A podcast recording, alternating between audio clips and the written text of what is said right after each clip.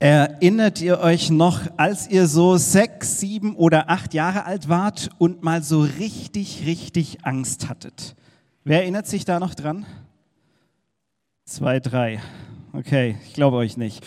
Okay, also, also überlegt nochmal, als ihr so sechs, sieben, acht Jahre alt wart, ich glaube, ihr hattet mal richtig Angst. Also bei mir ist das so ungefähr 20 Jahre her und Hallo. So, und ich weiß noch genau, wie das war, wie ich zum Beispiel Angst hatte. Ich hatte tierisch Angst, in den Keller zu gehen und abends in den Keller zu gehen und aus unserem Vorratskeller zwei, drei Flaschen ähm, irgendwie Getränke zum Abendessen zu holen. Ich hatte so eine Angst. Mir hat die Angst die Kehle zugeschnürt. Kommt, wer von euch erinnert sich an solche Momente? Okay, ein paar mehr. Okay. Und wisst ihr noch, ähm, für diejenigen von euch, die jetzt eher so wie ich zu der Schisser-Fraktion gehören, wisst ihr noch, erinnert ihr euch noch, was eure Eltern dann zu euch gesagt haben? Vermutlich sowas wie, stell dich halt nicht so an.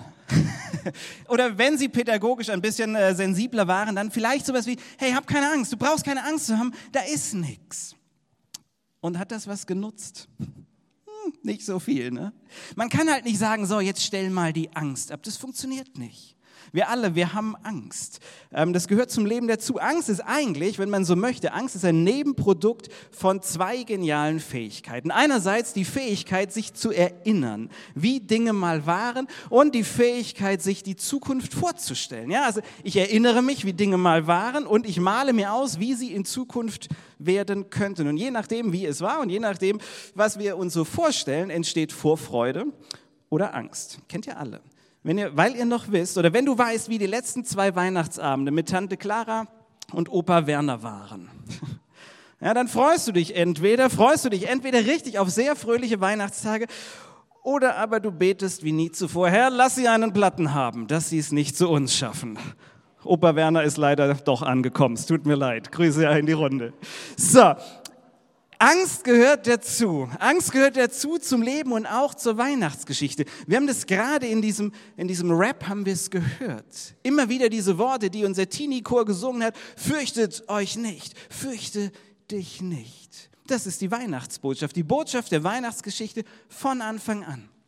Als der Engel Gabriel plötzlich bei Maria im Zimmer steht, was sagt er mit als erstes? Er sagt, fürchte dich nicht, Maria.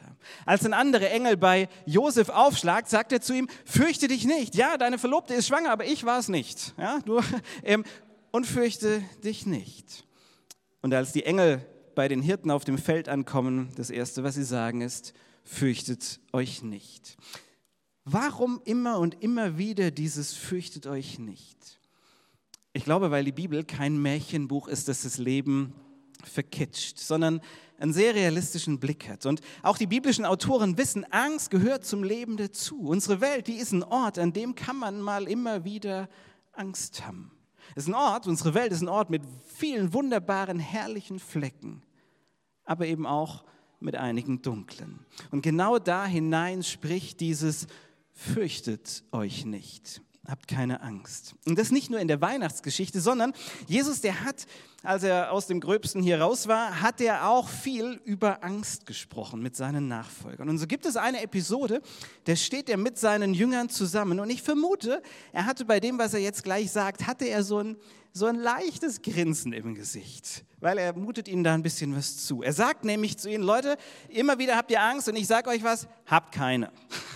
habt keine Angst. Worauf die Jünger vermutlich gesagt haben, na super, das ist sehr hilfreich. Kannst du uns vielleicht noch ein bisschen mehr dazu sagen mit dieser Angst? Warum sollen wir keine Angst haben? Und dann sagt er, okay, fürchtet euch nicht, ähm, bitte nächste Folie, ähm, fürchtet euch nicht vor denen, die den Leib töten. Worauf die Jünger vermutlich gesagt haben, äh, Jesus, doch genau das ist ja das, wovor wir Angst haben. genau davor haben wir doch Angst, dass es Menschen gibt, die uns töten können, dass uns was Furchtbares passiert. Ich meine, dass der Leib getötet wird, ist somit das Schlimmste, was wir uns vorstellen können. Warum sollten wir das nicht fürchten? Was sollte daran nicht zum Fürchten sein? Und Jesus macht weiter. Er sagt also, fürchtet nicht die, die den Leib töten können, aber die Seele nicht töten können. Fürchtet vielmehr den, der Leib und Seele verderben kann in der Hölle. Die Jünger sagen vermutlich jetzt, Jesus, mach nicht weiter. Es wird nicht mehr besser, was du hier machst. Es ist nicht besonders hilfreich. Erst sollten wir, haben wir nur um unser Leben Angst und jetzt sollen wir auch noch vor Gott Angst haben und jetzt schmeißt du auch noch Himmel und Hölle damit rein. Woraufhin Jesus vermutlich sagt, okay Leute, mach mal langsam, ich erkläre es euch. Ihr sollt natürlich keine Angst vor Gott haben. Ich will nur, dass ihr die Dinge im richtigen Verhältnis seht. Und jetzt macht er ein Beispiel, wie dieses Verhältnis aussehen. Er sagt, Vers 29, werden nicht zwei Sperlinge für eine Münze verkauft. Worauf ich sagen würde, keine Ahnung. Oder wisst ihr, für wie viel man einen Sperling kaufen kann? Nee, ne? ihr habt auch noch nie einen Sperling gekauft, ich auch nicht. Aber die Jünger damals haben gesagt, ja, ja klar, stimmt. Z ähm, zwei Sperlinge, eine Münze, ein Cent, weil ein Sperling ist maximal einen halben Cent wert. So eine kleine Münze gibt es gar nicht, die gibt es nur im Doppelpack. Ja, also Sperlinge, sehr wenig Geld. Und dann macht Jesus weiter und sagt, also es werden nicht zwei Sperlinge für eine Münze verkauft und nicht einer von ihnen wird auf die Erde fallen ohne euren Vater nicht einer von denen, die du nur im Doppelpack kaufen kannst, weil sie so wertlos sind, nicht einer von denen fällt runter ohne euren Vater im Himmel.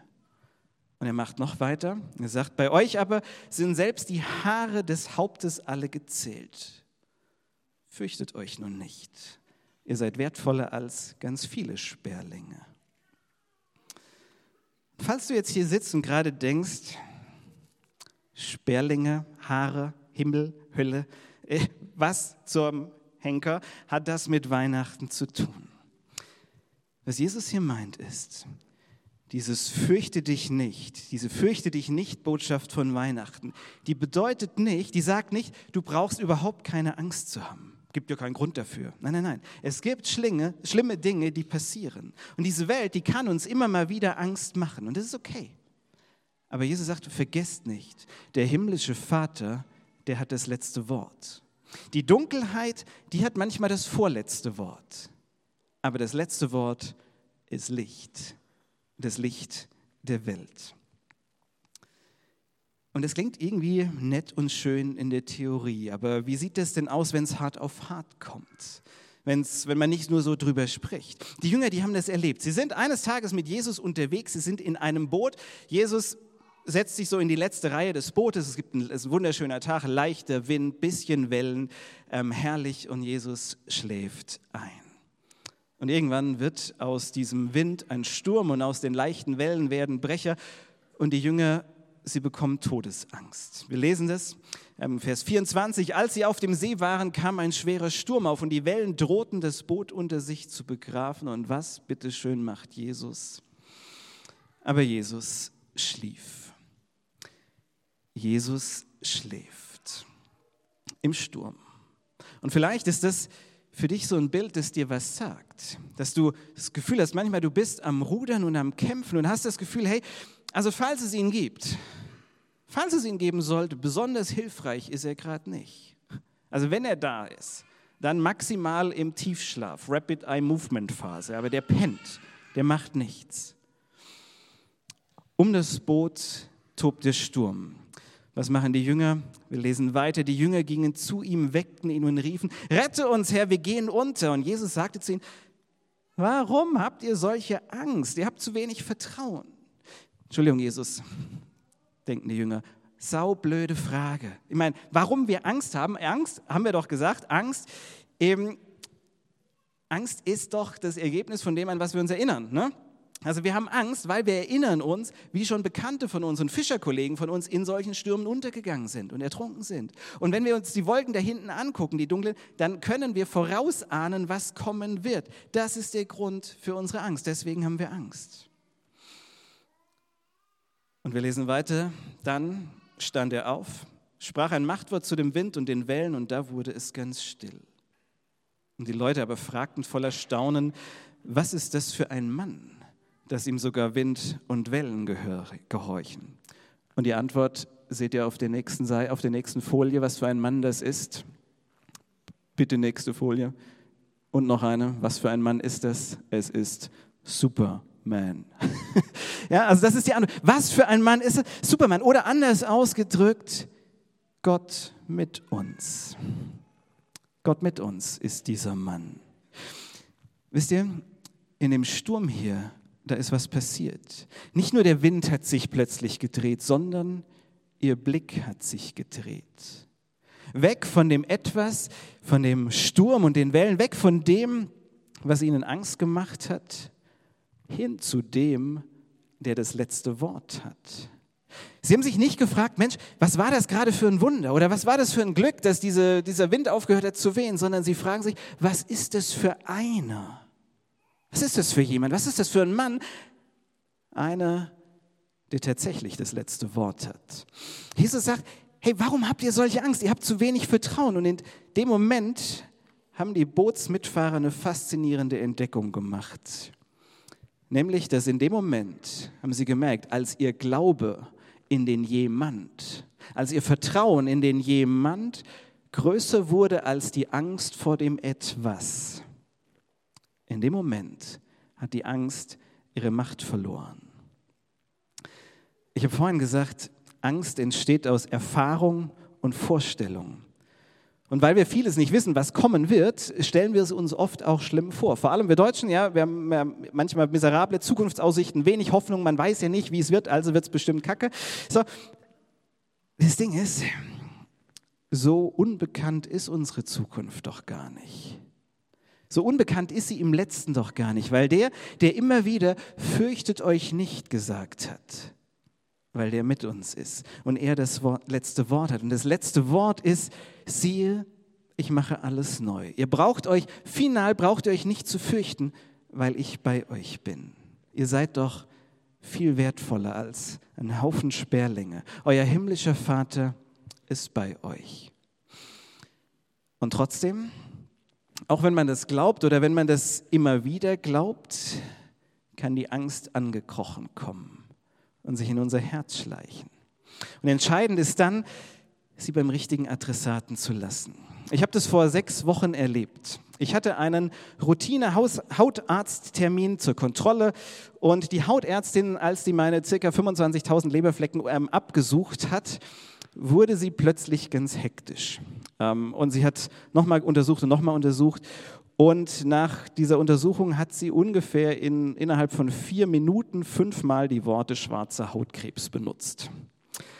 Ähm, und das ähm, nicht nur so in so einem Sinne von, naja, der schlimmste Fall wäre schwarzer Hautkrebs, sondern sie hat sich das, diese Flecken angehört und gesagt, das ist eindeutig. Es ist eindeutig schwarzer Hautkrebs. Sieht eindeutig so aus. Und dann schoss mir durch den Kopf, wie ein Freund von uns vor wenigen Jahren die gleiche Diagnose bekommen hat und innerhalb kurzer Zeit verstorben ist. Das schoss mir dann so kurz durch den Kopf, weil sie das so mehrfach pädagogisch einfühlsam gesagt hat. Und das war jetzt nicht so schön. Und dann ging an diesem, sie hatte gesagt, wir müssen jetzt heute sofort operieren. Die OP ging dann nicht an diesem Tag, sondern zwei Tage später. Aber ähm, ich bin aus der Arztpraxis raus und dachte, äh, das sieht jetzt nicht so gut aus. Ähm, und hab, stand da auf dem Bürgersteig und habe ein kurzes Gebet gesprochen. Dieses Gebet hat ungefähr so gelautet, Gott, du siehst das, sei bei mir. Arg viel mehr habe ich nicht gebetet, das wäre auf dem Bürgersteig sonst auch ein bisschen komisch gewesen. Aber wisst ihr, was dann passiert ist? Was passiert ist, ist, bei mir ist ein unerklärlicher Friede eingezogen. Ein Frieden, der die Vernunft überstiegen hat. Ein Frieden, den ich mit Vernunft und Ratio nicht erklären kann. Und ich durfte zwei Wochen warten, bis die Ergebnisse da waren. Und ähm, könnt es wieder locker machen. Es war alles gut, es ist alles raus ähm, und es ist alles gut. Ähm, und ich war natürlich sehr erleichtert und froh, dass es so war. Aber wisst ihr, über was ich in dieser ganzen Zeit so richtig froh war? Dass ich gemerkt habe, das ist real. Frieden zu finden im Sturm ist real, ist möglich. Der, der fürchte dich nicht spricht, der hat Macht. Der hat Macht. Und sein fürchte dich nicht bedeutet nicht, du musst dich oder du darfst dich überhaupt nie zu fürchten, niemals. Es bedeutet nicht, fürchte dich überhaupt nicht. Es bedeutet auch nicht, fürchte dich jetzt nicht mehr, wo du weißt, dass ich da bin. Nein, ich glaube, sein fürchte dich nicht meint, fürchte dich nicht mehr vor den Dingen, als dass du mir vertraust. Fürchte dich nicht mehr vor Dingen, als dass du mir vertraust. Das ist die Weihnachtsbotschaft. Ich glaube, als Josef und Maria ein bisschen älter waren und Jesus hier so aus dem Gröbsten raus war, da haben die garantiert zueinander gesagt, wie oft, Mensch, Josef, Mensch, Maria, zum Glück. Zum Glück haben wir mehr vertraut, als dass wir uns gefürchtet haben. Und ich glaube, die Hirten, als sie wieder bei ihren Schafen waren, die haben zueinander gesagt, boah, was ein Glück, haben wir mehr vertraut, als dass wir uns gefürchtet haben. Und genau das wünsche ich euch. Ein Hauch mehr Vertrauen in den, der das letzte Wort hat, als Angst vor den Dingen, die passieren können. Wie das gehen kann, dieser Hauch mehr Vertrauen, probiert es doch einfach mal mit so einem vielleicht ähnlich kurzen Gebet wie das, das ich auf dem Bürgersteig gesprochen habe. Dieses Gott sei bei mir, Amen. Das macht einen Unterschied. Ihr dürft natürlich auch länger beten, aber schadet auch nicht, aber ein sei bei mir, das reicht. Wenn ihr euch an eure Kindheit erinnert, die Schisser unter euch, wenn die Eltern gesagt haben, habt keine Angst, dann hat das ja nicht so einen riesen Unterschied gemacht. Aber was den Unterschied bewirkt hat, war doch, wenn der Papa mit in den Keller gekommen ist und der Griff an der Hand fester wurde, wenn er das Licht angemacht hat oder das Licht nachts im Flur hat brennen lassen. Das hat doch den Unterschied gemacht. Weihnachten. Die Botschaft ist nicht, ihr werdet euch nie mehr fürchten. Doch, das werdet ihr leider. Aber ihr müsst euch nicht mehr fürchten, als ihr dem vertrauen könnt, der das letzte Wort hat. Dem, dessen erste Worte waren, und es werde Licht, und der versprochen hat, es am Ende wieder anzumachen. Und ich wünsche euch diese Erfahrung des Friedens, den man nicht erklären kann. Das ist ein echtes Geschenk. Ist vielleicht sogar besser als so manches unter dem Baum, auch wenn ich euch da richtig tolle Geschenke nachher wünsche. Frohe Weihnachten und fürchtet euch nicht. Fürchtet euch nicht mehr, als ihr eurem himmlischen Vater vertraut. Amen.